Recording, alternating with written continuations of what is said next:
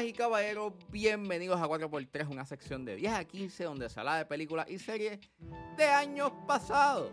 Yo soy Ángel y en este episodio vamos a estar hablando de la secuela de Predator titulada Predator 2.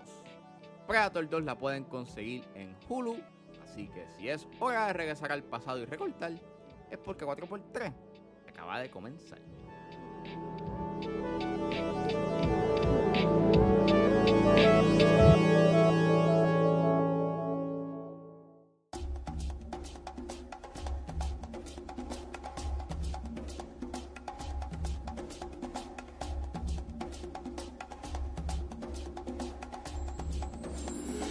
Predator 2 es una película dirigida por Stephen Hopkins, es escrita por Jim y John Thomas, basada en sus personajes, y el elenco lo compone Danny Glover, Gary Busey, Kevin Peter Hall, que en paz descanse, Rubén Blades, María Conchita Alonso y Bill Paxton, que en paz descanse. Y trata sobre el Predator que regresa a la Tierra, esta vez a las calles de una distópica Los Ángeles.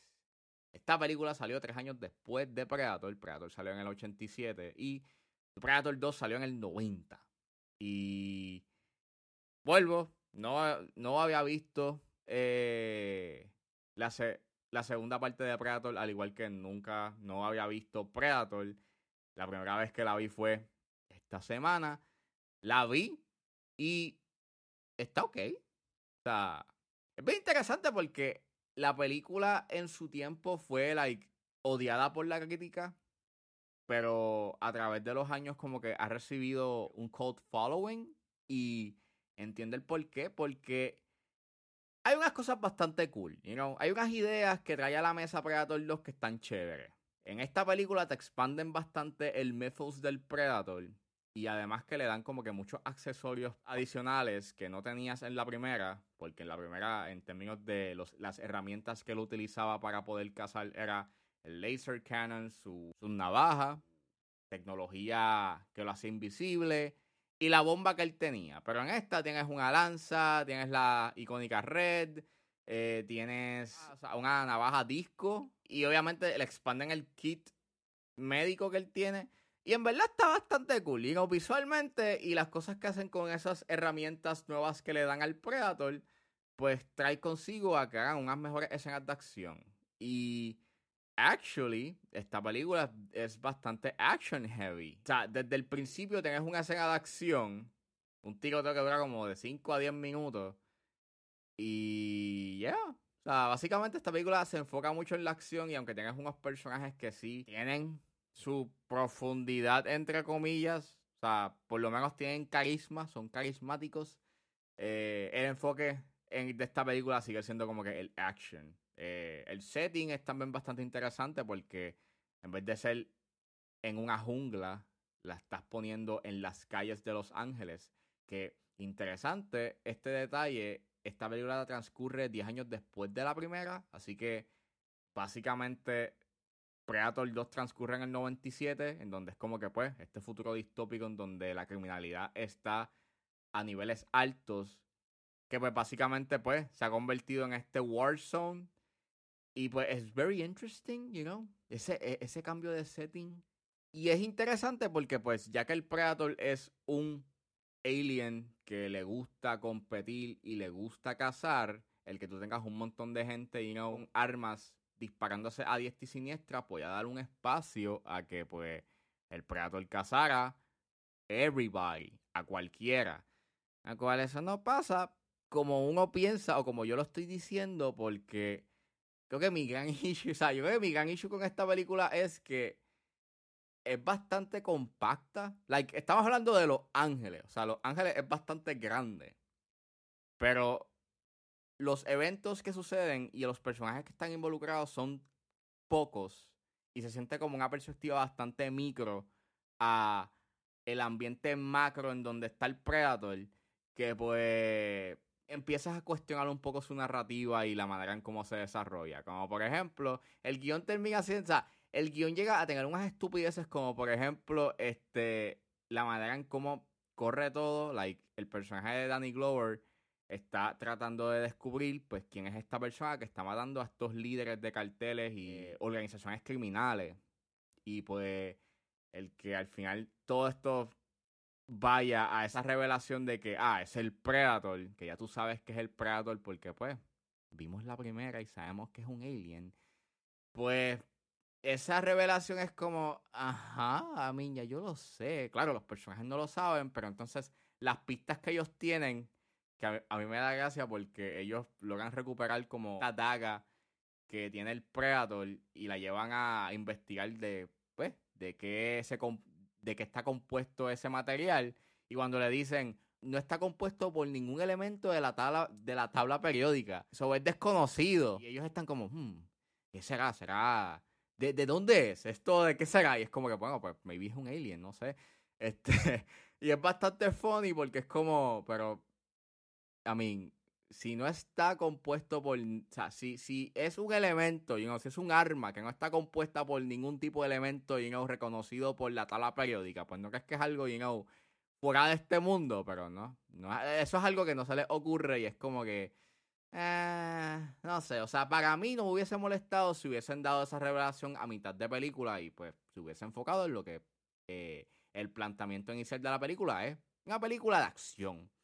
Y sí, en cierta forma se, se, desvía de lo que originalmente pues Predator la primera era. Era esta película un poco más tensa, un tanto de suspenso porque pues en el setting donde ellos están es claustrofóbico y viendo es abierto porque no pueden ver al Predator.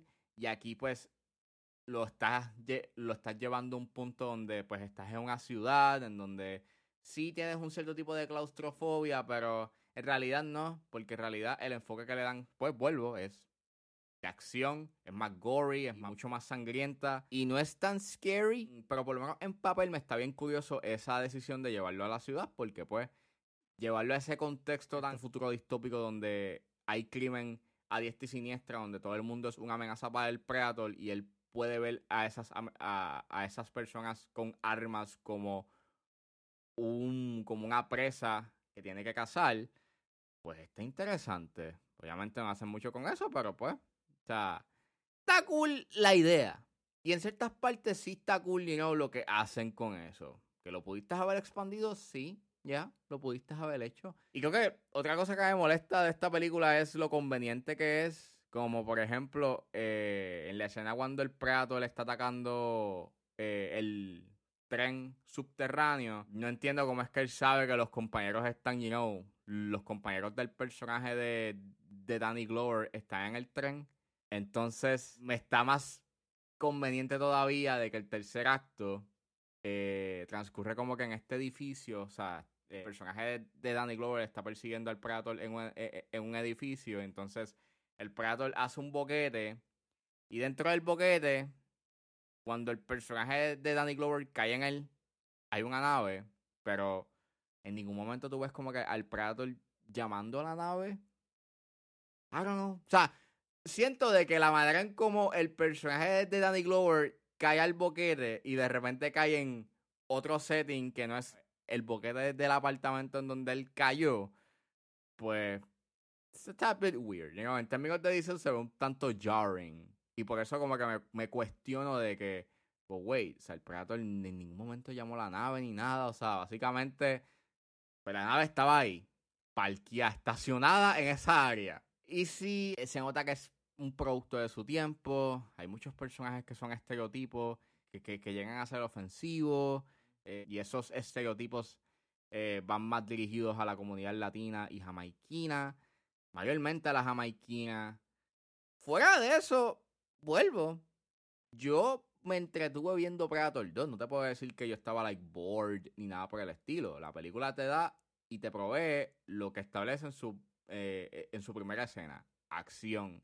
Y muchas cosas más con el Predator. Está súper cool lo que hacen al final, de que es como que esta batalla y cómo el Elder Predator le dan esta pistola del siglo XVIII que es de este tipo llamado Rafael Adolini y pues obviamente dejándote claro de que ellos han estado en esta tierra eh, anteriormente o a través de los siglos y eso está bastante cool hubiese estado chévere de que ellos hubiesen hecho una película you know, de esa pistola you know, del origen de esa pistola y qué fue lo que pasó That could have been nice, pero pues no pasó.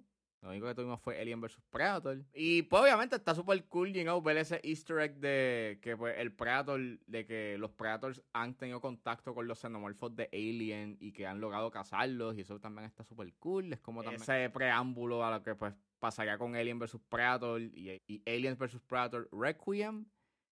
Pero fuera de eso, está cool. Hace su trabajo en entretener, you know, en, en proveer acción. Y si estás como que dispuesto a ver una película en donde su objetivo es hacerte entretener con acción, pues sí, esta película lo provee.